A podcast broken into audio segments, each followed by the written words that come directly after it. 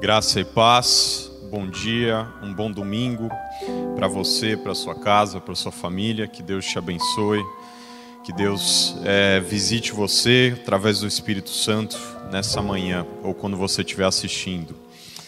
Eu queria pedir para vocês ou lembrar para colocar o curtir na transmissão desse vídeo, para compartilhar. Se você ainda não mandou no WhatsApp da família, da célula, manda o link da transmissão, coloca no seu Facebook. E já faz algum tempo que eu não peço, se você quiser nessa manhã, além dos teus pedidos de oração, colocar quem aí está assistindo com você, se você está assistindo com o seu marido, com sua esposa, com seus filhos, coloca o nome das pessoas, depois para a gente saber quem está acompanhando. Se você estiver sozinho em casa, coloca aquele emoji com a figurinha levantada ou alguma indicação nessa linha. Amém?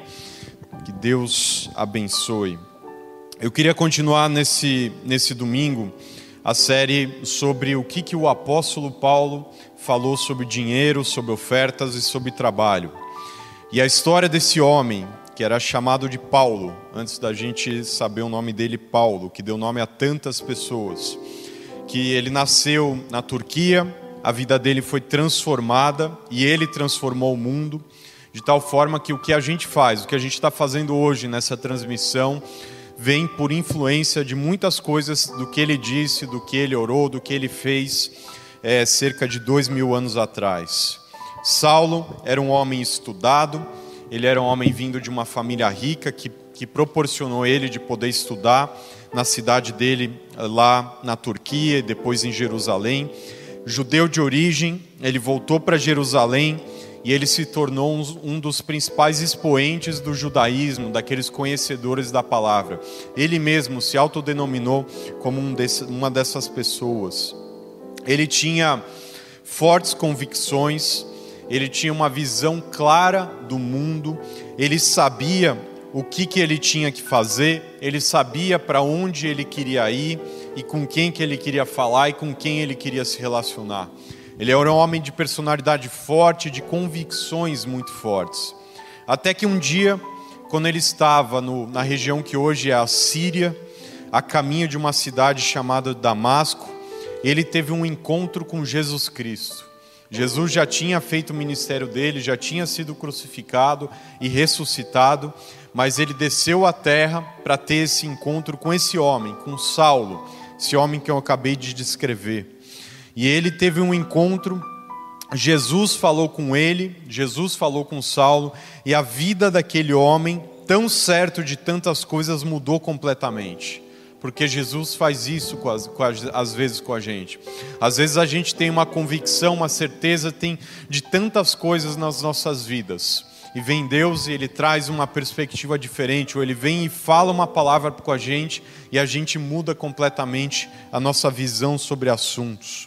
Jesus ele faz isso com a gente. E Deus, é importante falar que ele não descartou a formação e a capacidade que aquele homem adquiriu ao longo da vida dele. Pelo contrário, as suas características foram usadas por Deus, mas com um foco completamente diferente. Deus não desprezou o que Paulo tinha formado ao longo da vida dele, tinha aprendido, tinha tido de experiência mas ele pegou aquelas características, aquela capacidade e colocou no foco correto. Ele passou então, depois disso, depois desse encontro com Jesus, ele passou a pregar, a viajar, a plantar igrejas, a batizar e discipular pessoas em diferentes regiões ali da onde ele vivia. E foi esse homem que Deus escolheu como autor de 13 ou 14 livros do Novo Testamento. Então é um homem que tem bagagem, que tem legitimidade, que tem experiência, que tem unção e que a gente deveria ouvir o que, que ele tem a dizer sobre tantos assuntos. Ele fala sobre casamento, fala sobre ministérios, fala sobre a lei, sobre a graça, e ele fala bastante sobre ofertas, dinheiro e trabalho, como a gente tem visto. Hoje a gente vai ler mais uma passagem que ele fala abertamente sobre ofertas. E na verdade ele deixou um guia sobre como ofertar. Então, se você tem ou sempre teve dúvidas sobre ofertar, se você nunca soube o valor que você deveria ofertar, se você às vezes se sentir incomodado sobre o tema quando era trazido no culto, é para você essa orientação, não do pastor Gustavo, do apóstolo Paulo, da apóstola Vera, nem dos pastores, mas diretamente de Saulo de Tarso, do apóstolo Paulo, para minha e para sua vida. Amém? A gente vai ler é, 2 Coríntios, alguns versículos, no capítulo 8 e no capítulo 9. Não muitos, mas alguns. 2 Coríntios, no 8, a gente vai ler o versículo 5, na nova versão transformadora. 2 Coríntios 8, 5. Diz assim: Fizeram até mais do que esperávamos, pois seu primeiro passo foi entregar-se ao Senhor e a nós, como era desejo de Deus. Agora a gente pula para o 7 visto que vocês se destacam em tantos aspectos, na fé, nos discursos eloquentes, no conhecimento, no entusiasmo e no amor que receberam de nós. Queríamos também que se destacassem no generoso ato de contribuir. Agora o 11. Assim, completem o que começaram que a boa vontade demonstrada no princípio seja igualada, agora por sua contribuição. Doem proporcionalmente aquilo que vocês possuem. Tudo o que derem será aceitável, desde que o façam de boa vontade, de acordo com o que vocês têm e não o que, vocês não têm. Agora a gente pula para o capítulo 9, versículo 7, que diz assim Cada um deve decidir em seu coração quanto doar, quanto dar. Não contribuam com relutância ou por obrigação, porque Deus ama a quem dá com alegria. Até aqui. O contexto dessa, desses dois capítulos, igreja, que o capítulo, que é o título do capítulo é incentivo para contribuir com generosidade e depois ajuda na coleta para os pobres e a oferta para os irmãos em Jerusalém. São os três títulos desses dois capítulos. O contexto era que o apóstolo Paulo estava falando sobre uma oferta específica de uma das igrejas que, tinha, que ele tinha plantado na região da Grécia. Basicamente, quando ele estava lá naquela região, a igreja de Corinto foi uma das primeiras a indicar que gostaria de ofertar para os santos em Jerusalém uma oferta que já foi mencionada em alguns dos domingos passados. Essa é uma passagem, aquela passagem que eu mencionei sobre a Caia e Macedônia que tinham levantado uma oferta. E o primeiro versículo que a gente leu, 8, o capítulo 8, versículo 5, é muito importante, porque o apóstolo Paulo deixou claro que ele não estava falando nem sobre dízimos, nem sobre primícias. Ele naquele dia ele estava falando, naquela carta ele estava falando sobre ofertas não era dízimos nem primícias, era sobre ofertas. E é importante a gente saber a diferença. Para quem faz o curso de fundamentos ou está há algum tempo aqui na nossa igreja, já deve ter ouvido mensagens sobre dízimos, sobre primícias e sobre ofertas. Uma coisa é uma coisa, outra coisa é outra coisa, são coisas completamente diferentes. E nessa passagem, o apóstolo Paulo ele fala sobre essa separação ele fala que dízimos e primícias são obrigações nossas para com Deus. Quando ele fala, pois seu primeiro passo foi entregar-se ao Senhor e a nós, ele se referia a ele, na, no recebimento da oferta que ele, como, como sacerdote, recebia, falando que isso era o desejo de Deus. Por isso que o apóstolo Paulo fala que o povo estava fazendo mais do que o esperado porque o esperado são os dízimos e as primícias. Em primeiro lugar, entregando para quem? Para o próprio apóstolo Paulo e para o Senhor. Nós sabemos que as primícias são entregues para o sacerdote, que são os líderes espirituais da congregação que você frequenta, e os dízimos são para remunerar aqueles que trabalham em tempo integral, os levitas. Então, depois que ele fala, Olha, igreja de Corinto, eu não estou falando sobre dízimos nem sobre primícias. Eu vou falar com vocês sobre ofertas.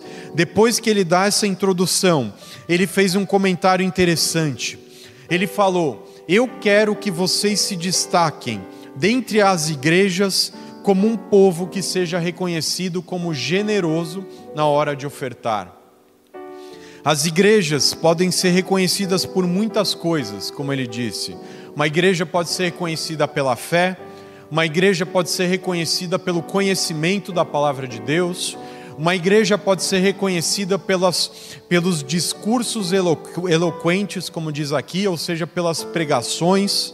Uma igreja pode ser reconhecida pelo entusiasmo de receber as pessoas.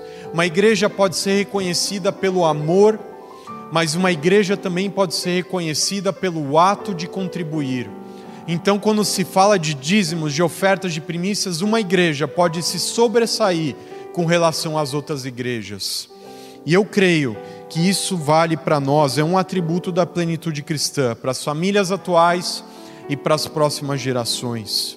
E depois de dizer que ele queria que a igreja de Corinto se destacasse nisso, o apóstolo Paulo, ele passou orientações em como fazer isso, como se destacar. Ele falou: Eu quero que vocês se destaquem. E ele deu uma série de orientações, falando: quando vocês forem ofertar, sigam essas orientações. Eu destaquei aqui cinco orientações que ele deu, do capítulo 8, do começo do 8 até o final do 9. A primeira, doem proporcionalmente ao que vocês têm. O apóstolo Paulo falou: na hora de ofertar, doem proporcionalmente ao que vocês têm. Quem tem mais recursos, oferte, ofertem mais, em valores absolutos. Isso que quer dizer, doem proporcionalmente ao que vocês têm. Quem tem mais recursos, ofertem mais. Mas quem tem menos recursos, não é para deixar de ofertar, mesmo que o valor seja pequeno. Era isso que ele estava falando na hora de ofertar a igreja. Se você tem muito, oferte nessa proporção. Se você tem pouco, não deixe de ofertar, oferte proporcionalmente ao que você tem. Aqui ele também deixa um princípio nessa mensagem, que na minha casa há mais de uma década a gente tenta implementar, que é determinar uma proporção das entradas que a gente vai ter no ano para entregar de ofertas. Eu já vi várias famílias fazendo isso. Desde, por exemplo, o pastor Rick Warren, super conhecido, Bill Johnson fala sobre isso, até pessoas aqui nossas, próximas de nós, da igreja, que eu conheci ao longo da minha vida. Elas pegam essa passagem e falam: eu vou pegar uma proporção do que eu ganhar nesse ano, eu vou determinar para que seja entregue, além dos dízimos, além das primícias, como ofertas. Então você pode fazer isso na sua vida. Até porque mais para frente o apóstolo Paulo, ele faz também uma, uma ilustração sobre ofertas, no capítulo 9. Ele compara ofertas com sementes algo que também já foi ministrado várias vezes aqui na igreja. Ele fala: se você semeia pouco, você vai colher pouco. Ele está falando no contexto de ofertas, igreja. Então é por isso que ele fala: pegue a proporção do que você tem e oferte, oferte proporcionalmente ao que você tem nas suas mãos. É a primeira orientação que ele deu. A segunda orientação, você deve ofertar de acordo com o que você tem e não com o que você não tem. E isso é muito importante. Ele estava falando, o apóstolo Paulo estava falando algo que precisa ser falado, igreja, principalmente para pessoas novas convertidas que começaram a caminhar na fé, para que essas pessoas não façam loucuras nas ofertas e depois se machuquem e se desviam, como tantas vezes a gente já viu. E aqui eu abro um parênteses: Deus, em alguns momentos das nossas vidas, ele exige da gente sacrifício. Foi assim com Abraão, foi assim com tantos outros personagens da Bíblia, nas nossas vidas, os apóstolos, os pastores da igreja. Mas eu creio, eu creio que muitos aqui da igreja já passaram por isso, mas tem um momento específico da nossa vida, um contexto específico, um propósito, e normalmente esse sacrifício que é exigido da gente é para dar um salto no nosso relacionamento com Deus. Eu, aqui o apóstolo Paulo ele estava orientando a igreja no geral, falando: dê conforme o que você tem, não dê o que você não tem. Mas não vamos nos confundir com sacrifícios que de tempos em tempos são exigidos de nós. A terceira orientação: façam ofertas voluntárias, de iniciativa própria, com boa vontade ou sem má vontade, sem relutância Essa orientação é importante que o apóstolo Paulo dá, ele fala, dê ofertas voluntárias, iniciativa própria, com boa vontade, sem relutância. O ato de ofertar não pode ser aquela, aquela batalha, aquela guerra ou uma má vontade de você pegar o seu dinheiro e ofertar. Eu entendo que foi por isso que ele quis deixar claro que não se tratava de dízimos e primícias, porque são contribuições mandatórias, independente do que a gente sente, independente do que a gente pensa, independente daquilo que a gente aprendeu. Dízimos e primícias têm que ser entregues, mas ofertas, elas precisam partir de nós e ir em direção a Deus. É de uma conversa sua na sua casa, é de um sonho seu, é de algo que você viu e que você quer fazer, e que você quer copiar e que você quer replicar. Isso é oferta, é sair da nossa, na nossa vida em direção a Deus. Ofertas em nenhum momento devem ser vistas como obrigações.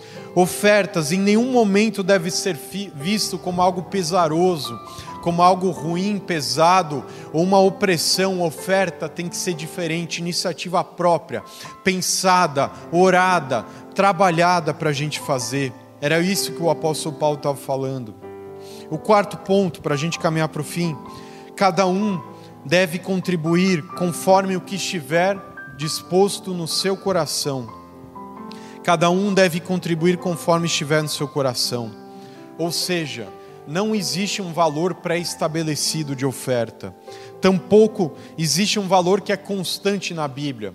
Existe o dízimo, que é a décima parte. Existe a primícia, primícia, que é a primeira e a melhor parte. Mas oferta não existe. Se você perguntar, não é 5, não é 10, não é 100, não é 15. Oferta é algo que tem que sair do nosso coração, igreja. Deve ser algo que nós decidimos. Não pode nem deve ser imposto por ninguém nas nossas vidas, porque aí deixa de ser oferta. É uma prática relacionada que é sempre uma prática importante, é o casal discutir, porque às vezes essa um valor específico da oferta nasce no coração da mulher, da esposa. E a esposa precisa compartilhar isso com o marido para eles conversarem. Às vezes, a oferta, o valor específico nasce no coração do marido e ele precisa compartilhar e discutir dentro da sua casa como casal. A gente precisa ofertar conforme o número, o valor, o propósito que tiver no nosso coração. É isso que o apóstolo Paulo está dizendo. E ele termina com uma orientação, falando que as ofertas devem ser entregues com alegria porque Deus ama quem dá com alegria. Eu já ouvi muitas vezes que a gente não pode deixar nos deixar levar pela emoção na hora de ofertar. Eu discordo disso. Porque a Bíblia fala que a gente tem que dar com alegria. Alegria é emoção, alegria é sentimento, alegria é um estado de espírito. A gente não deve ser manipulado com pregações, mas a gente deve deixar os nossos sentimentos, deixar a alegria ser parte do nosso ato de ofertar à igreja. Porque na, ninguém, não é um homem, não é um pastor, não é o pai, não é a mãe, é Deus se agrada quando a gente entrega com alegria, igreja. Igreja, eu queria então incentivar todas as famílias da nossa igreja nesse domingo. Em primeiro lugar, fazer como a igreja de Corinto, entregar os seus dízimos, suas primícias, como parte das nossas obrigações com Deus. Mas mais do que isso, feito isso, eu oro e eu peço que vocês reflitam e orem e conversem em casa para adotarem um estilo de vida que sempre envolva ir além da nossa obrigação para que a sua família se destaque no ato de contribuir, para que a sua família, no reino do céu, seja identificada como uma família generosa. Na medida que você tiver, por iniciativa própria, com o número que tiver no seu coração e com alegria, que vocês ofertem, que vocês entreguem além daquilo que é requisitado. Você pode fazer isso para o próprio ministério aqui da Plenitude Cristã, quando você entrega uma oferta para a nossa igreja. Assim como para o Projeto Vida, como muitas famílias têm ofertado nesse ano. Você também, para os seus familiares, para as pessoas da sua cela, para projetos sociais ligados à igreja e assim em diante. Você pode ir além do que é requisitado e ofertar. Amém? Eu vou pedir para colocar os dados para transferência e a gente vai orar por esse finalzinho de mês de setembro, por esse mês de outubro que vai entrar para que Deus visite os seus negócios, abençoe a sua casa. Você pode estender as suas mãos para que Deus abençoe, entregue bênçãos para você, para sua casa e para sua família. Pai, te damos graças por esse domingo. Obrigado, Pai, novamente pela vida do apóstolo Paulo, Saulo, pela transformação que o Senhor Jesus fez na vida dele. Nós oramos para que nesse dia o Senhor Jesus, o Senhor fale conosco, Pai, como o Senhor falou com ele, que pessoas recebam esse encontro. Nós oramos, Pai, entregamos para o Senhor nossos dízimos, entregamos a primeira parte do que nós recebemos como oferta de primícias, abençoando o apóstolo Paulo, a apóstola Vera. E nesse dia, Pai, nós queremos ir além e entregarmos ofertas, Pai, na proporção do que nós temos, Pai. Entregarmos por iniciativa própria, com alegria, com propósito, Senhor. Lançarmos como sementes aqui na plenitude, em ministérios, em vidas, em trabalhos, no projeto Vida, Pai porque nós cremos que essas sementes que serão lançadas, elas voltarão com frutos na mesma proporção que forem ofertadas, Pai. Nós oramos em nome de Jesus. Amém e amém. Que Deus te abençoe.